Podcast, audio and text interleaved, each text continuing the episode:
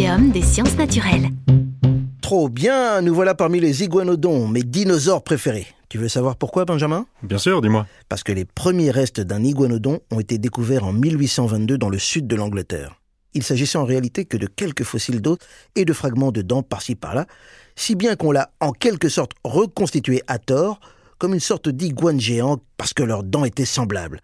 On les a même affublés d'une grande corne sur le nez, cependant, quelque chose d'incroyable s'est produit en 1878, ici même en Belgique, Benjamin. Tout à fait. C'était dans une mine de charbon à Bernissart, entre Mons et Tournai, et à 300 mètres sous terre. Les mineurs ont découvert pas un, pas deux, mais plus de 30 squelettes d'iguanodons bien conservés. Déjà, c'est la toute première découverte d'un dinosaure en Belgique, mais alors c'est la toute première découverte au monde d'un dinosaure complet en position articulée, les os bien positionnés les uns par rapport aux autres. Et bam, la Belgique fait la une des journaux du monde entier. Et c'est grâce à cette incroyable découverte que nous savons que la corne de l'iguanodon ne se trouvait pas du tout sur son nez.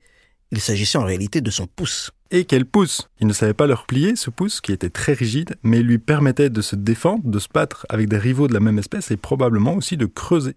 Un iguanodon pouvait même s'aider de son cinquième doigt, l'équivalent de notre petit doigt, pour saisir des objets et l'utiliser un peu comme une pince.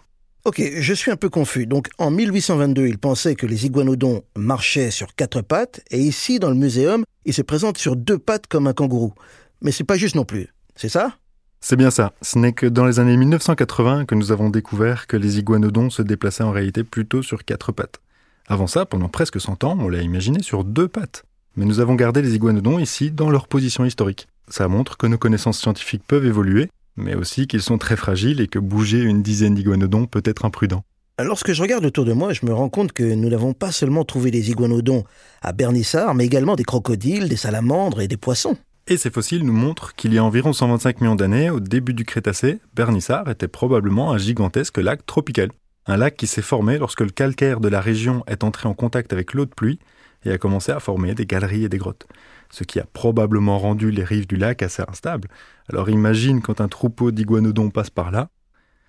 Mais ça, c'est une hypothèse.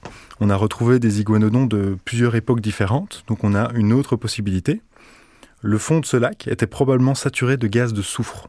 Lorsque ces gaz toxiques se sont mis à s'échapper, il est fort possible que l'ensemble d'un troupeau d'iguanodons ait été intoxiqué et se soit noyé. Ok, donc les iguanodons ont probablement été intoxiqués, se sont noyés et ensuite ont été directement ensevelis Exactement, c'est l'idée. Ça expliquerait aussi pourquoi les eaux contiennent aujourd'hui tant de pyrite. La pyrite, c'est un minéral soufré qui ressemble un peu à de l'or. En réalité, c'est pas évident pour les préparateurs parce que lorsque la pyrite entre en contact avec l'oxygène, une réaction chimique se produit. De l'acide sulfurique est libéré, le minéral se dilate, gonfle et les os se fissurent. Ah oui, je comprends mieux pourquoi ils sont à présent exposés dans une cage vitrée.